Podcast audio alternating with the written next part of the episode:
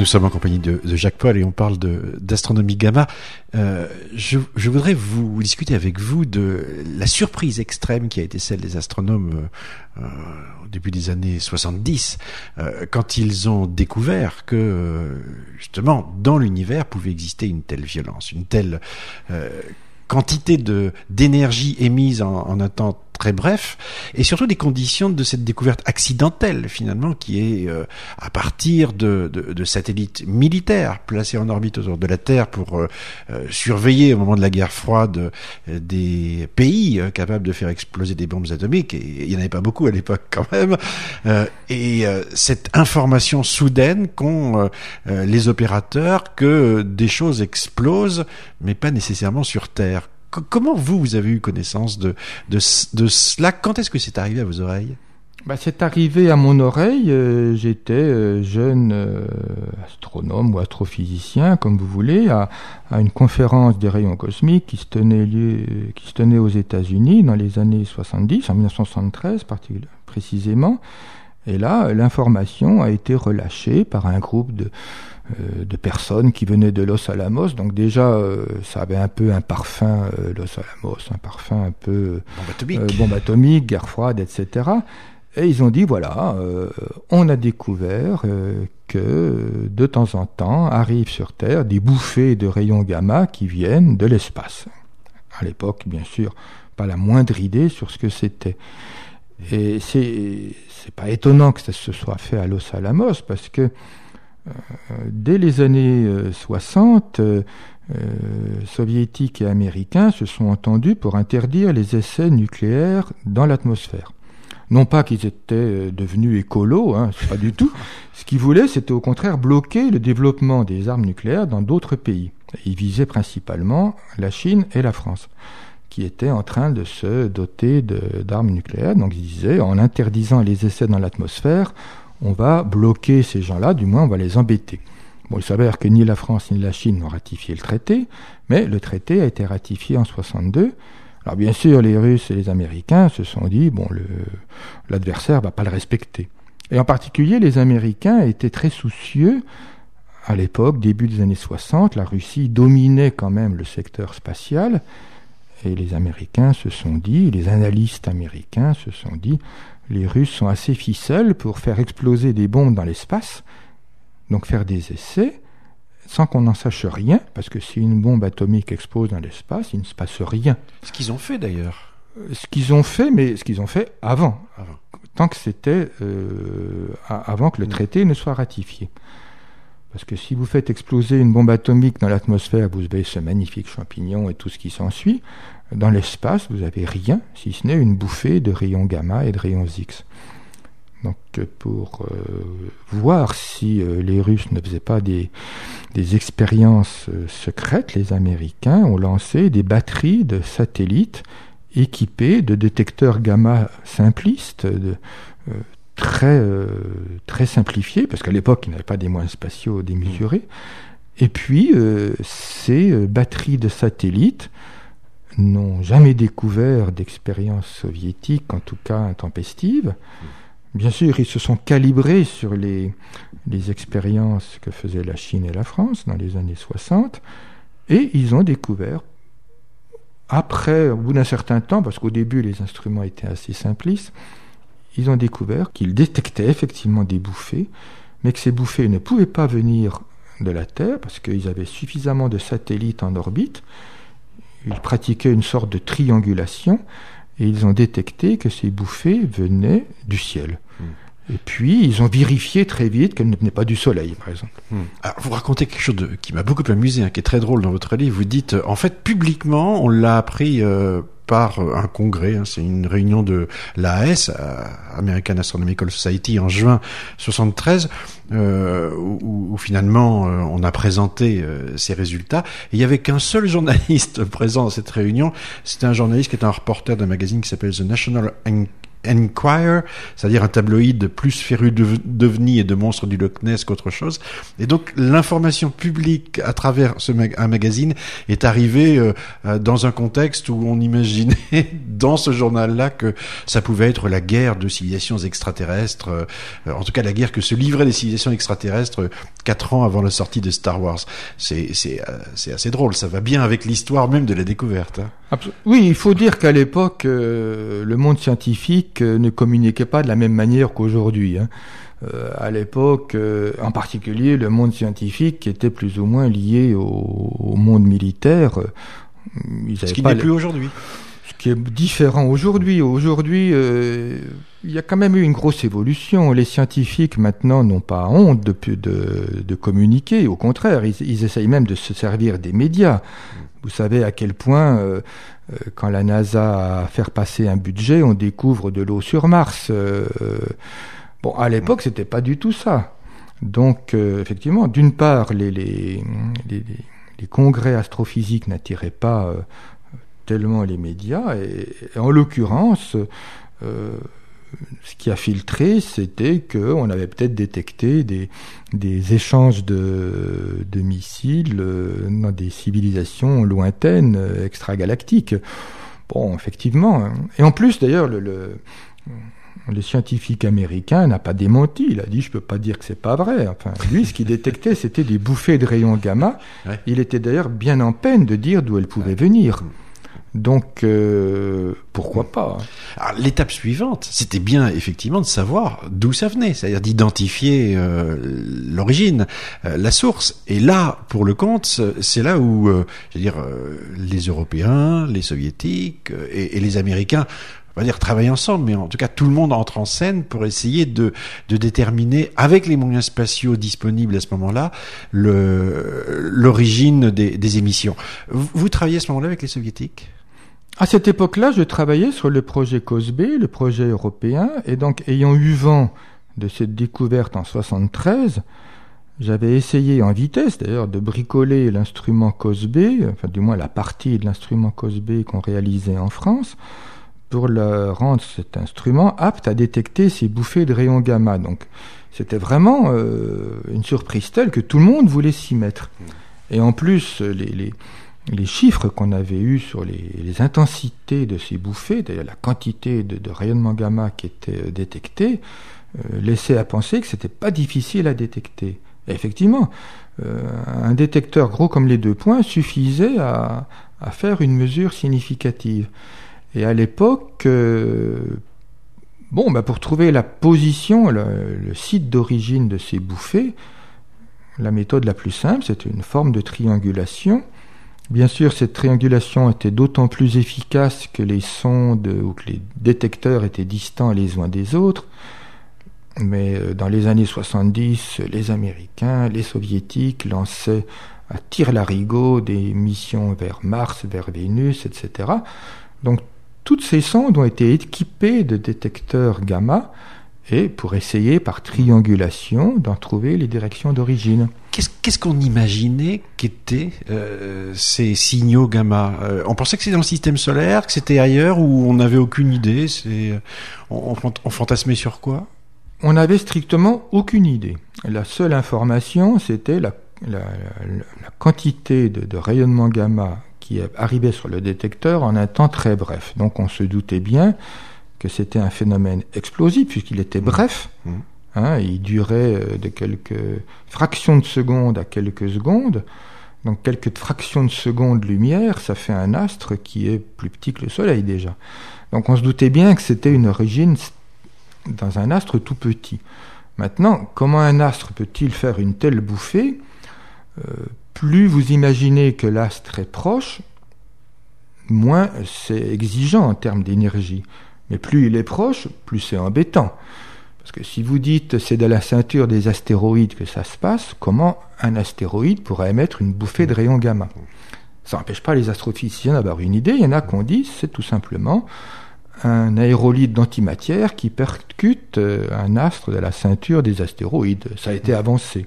Hypothèse exotique toujours. Pourquoi pas? Mais euh, c'est vrai, par le calcul, ça faisait, mm. ça, ça faisait l'affaire. Et puis plus vous vous éloignez du, Soleil, plus il fallait que l'événement soit euh, violent et énergétique. Alors on a longtemps cru que ça pouvait se produire à la surface des étoiles à neutrons par des phénomènes analogues à ceux qui font ce qu'on appelle les, les novas. Et les novas, c'est tout simplement de la matière qui, qui se précipite sur une naine blanche et qui s'accumule et qui détonne, et qui fait une détonation euh, thermonucléaire. Donc thermonucléaire, fabrication de rayons mmh. gamma. Alors on s'est dit, si le même processus peut se produire à la surface d'une étoile à neutrons, on pourrait effectivement arriver à une détonation thermonucléaire qui pourrait expliquer ce qu'on voit. Malheureusement, euh, c'est en partie vrai, puisque ces phénomènes à la surface des étoiles à neutrons ça mais ils rayonnent plutôt dans le domaine des rayons X. Ils ne font pas les gammas aussi énergétiques que ceux qu'on voit. Mais cette idée a, été euh, très en vogue. Et, on va découvrir euh, que finalement ça vient d'un peu partout. C'est-à-dire que les satellites qui euh, sont équipés de détecteurs gamma vont montrer évidemment des directions, pas nécessairement des objets au départ, mais des directions. Et on va se rendre compte que finalement il y en a partout dans l'univers ça a été l'apanage des années 90 avec le Gamma Observatory qui était équipé euh, d'un détecteur de sursaut gamma somme toute euh, très performant en termes de, sensibilité, mais assez rustique en termes de, résolution angulaire, puisque il localisait la direction des bouffées à quelques degrés près. Bon, quelques degrés, c'est catastrophique pour un astronome, hein. c'est plusieurs fois le diamètre de la Lune, donc euh, euh, pas question de chercher une contrepartie, mais au moins, euh, comme il détectait avec une bonne sensibilité et qu'il a fonctionné pendant une, petite décennie, il a fait une carte du ciel forte de, de 2400 positions de sursaut gamma, et là on s'aperçoit que cette cette carte du ciel ne montre aucune direction privilégiée. Hmm. Les tenants de l'hypothèse étoile à neutrons s'attendaient à ce que cette distribution de sursaut gamma coïncide parfaitement avec la Voie lactée, puisqu'elles auraient été dans notre propre galaxie. Le fait qu'elles soient euh, réparties uniformément sur le ciel laissait à penser soit que c'était très proche, à ce moment-là, une hypothèse vraiment exotiques, parce qu'on ne sait pas comment dans l'environnement proche du Soleil faire des bouffées gamma, soit au contraire qu'elles étaient euh, cosmologiques, c'est-à-dire qu'elles étaient euh, dans tout l'univers. Mm. Et il y a eu un débat homérique d'ailleurs qui a opposé des, des, astrophysiciens américains dans les années, euh, au milieu, à la fin des années 90, qui ressemblait en quelque sorte au fameux débat qui avait opposé les tenants des galaxies et de la galaxie. Euh, c'était le débat. Euh, euh, Chapelet. Chapelet et. Je cherche le deuxième aussi. Oui, enfin bon. L'un disant que les nébulosités qu'on voyait dans le ciel étaient des nuages interstellaires, l'autre disant que c'était peut-être des galaxies comme la nôtre. Ça, c'était en 1920. Dans le même endroit, au même endroit de Washington, on a fait un débat du même style en 96. Et avec deux défendeurs, l'un disait Je suis persuadé que les sursauts gamma viennent de notre propre galaxie. Bon, ils s'en sortaient par des artifices pour expliquer leur apparente uniformité dans le ciel. Et l'autre disait, je suis persuadé qu'il s'agit de phénomènes qui se passent dans tout l'univers, donc qui sont qui, qui, qui relâchent une quantité fabuleuse d'énergie. Et c'est un événement en provenance de la galaxie de Magellan, en tout cas direction de Magellan, qui va trancher. On, va réussir à, un moment donné à saisir euh, finalement la, la bouffée euh, gamma et en même temps voir la contrepartie optique, comment dire, c'est-à-dire l'émetteur lui-même.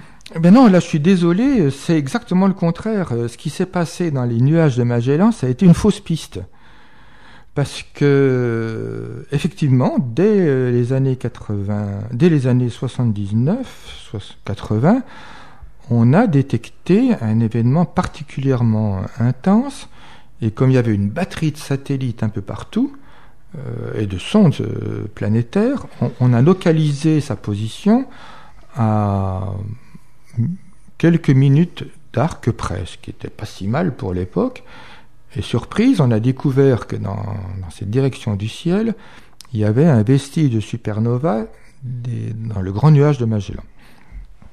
Donc là, les tenants de l'hypothèse étoile à neutrons triomphaient, regardez, on a bien raison. Mais malheureusement, c'était un leurre. c'était quelque chose qui ressemblait à un sursaut gamma, qui avait tous euh, les stigmates d'un sursaut gamma, sauf que c'était pas un sursaut gamma, c'était ce qu'on appelle depuis un soft gamma repeater, c'est-à-dire qu'il avait la particularité de effectivement d'émettre une bouffée de rayons gamma, mais euh, de l'émettre plusieurs fois au même endroit. Alors maintenant, on sait que ces objets-là, ces astres-là, sont des étoiles à neutrons ultramagnétisées qui sont l'objet d'une sorte de tremblement de terre, enfin tremblement stellaire, comme si la croûte brutalement de l'étoile à neutrons s'ouvrait et relâchait des bouffées de paires électrons-positons. Et ça, c'est un événement qui arrive de temps en temps, euh, très rare. Hein. Dans notre propre galaxie, on connaît trois ou quatre de ces, de ces bestiaux. Il y en a un qui s'est fait remarquer, le, je crois que c'était le 27 décembre, euh, juste après le, le tsunami, c'était 27 décembre 2004 il a euh, un peu défrayé la chronique parce qu'il il a rayonné tellement d'énergie qu'il a eu un effet sur la haute atmosphère.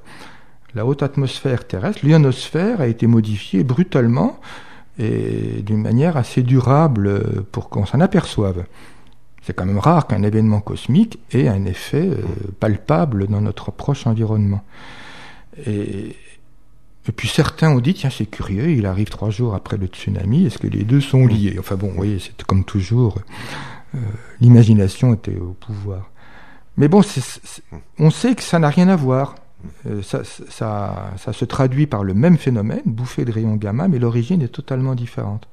En fait, pour percer le mystère des rayons gamma, il a fallu tout simplement que les astronomes se dotent d'instruments capables de voir avec une assez bonne, enfin de voir, de localiser, de faire des cartes du ciel avec une assez bonne précision dans le domaine des rayons gamma pour localiser ces sursauts gamma avec assez de précision pour qu'on puisse ensuite les fouiller avec les télescopes traditionnels, mais le faire vite parce que ces sursauts gamma euh, effectivement relâchent beaucoup d'énergie, mais après euh, euh, l'événement s'affaiblit considérablement et très rapidement. Donc si on n'est pas très réactif, eh bien, euh, et si on braque un télescope là où s'est produit un de ces sursauts gamma au bout de quelques jours, ben, on voit rien. Donc il fallait mettre en branle tout un système euh, de relations entre l'espace, le sol, etc. Et ça a marché. En, en 1996, là, on a découvert qu'effectivement, à l'emplacement des sursauts gamma, on voyait ce qui était sans doute la galaxie haute du sursaut gamma, observé avec des braves télescopes euh, traditionnels, on mesure le décalage vers le rouge, on mesure les distances et on s'aperçoit que ces objets sont à des distances cosmologiques, c'est-à-dire aux confins de l'univers. Hmm. La chaîne est assez extraordinaire, hein, parce que euh, quand vous dites euh, voir vite, ça veut dire qu'il y a une détection de bouffées dans l'espace, il y a tout de suite un signal qui est donné euh, à Terre, il y a des télescopes qui automatiquement, euh, télescopes robots, hein, c'est pas nécessairement des gros, il y en a, vous, vous en parlez, vous parlez d'un qui s'appelle Tarot, je crois, qui est au-dessus de Nice, qui fait 25 cm de diamètre, hein, qui se braque dans la direction de, de l'événement en, en quelques minutes finalement les relais optiques euh, au sol euh, se, se, mettent en branle pour euh, essayer d'attraper la, lumière de, l'événement quand même. C'est tout à fait une belle aventure astronomique parce que là, il faut que tout le monde s'y mette et que tout le monde collabore. Mmh. Alors ça, c'est pas facile parce que les astronomes sont quand même plutôt individualistes. Hein. Donc il faut que ceux qui font de l'astronomie dans l'espace, ceux qui font de l'astronomie au sol, ceux qui ont des gros instruments, ceux qui ont des petits instruments, travaillent parce que c'est une chaîne. Euh, le détecteur euh, spatial gamma, lui, enfin, il est spatial parce que les rayons gamma sont bloqués par l'atmosphère, hein, donc il doit forcément opérer dans l'espace. Il, lui, il est capable, puisqu'il a un grand champ, de détecter euh, l'apparition de ce sursaut et de dire à quelques minutes d'arc près, voilà, il s'est produit un sursaut à telle heure, à tel endroit, à quelques minutes d'arc près. Quelques minutes d'arc, c'est pas assez pour faire un spectre avec un gros télescope. Pour braquer le VLT, par exemple, pour braquer les gros télescopes, le Subaru, il faut la seconde d'arc. Donc, il y a un chaînon manquant. Ce chaînon ne peut être couvert que par des télescopes classiques, mais euh, robotisés au point de réagir automatiquement. Quand l'information tombe du ciel, euh, tel satellite a détecté un sursaut gamma à telle coordonnée, alpha égale temps, delta égale temps, il faut que l'information soit euh, transcrite instantanément par l'instrument robotisé et qu'automatiquement il se tourne dans la bonne direction.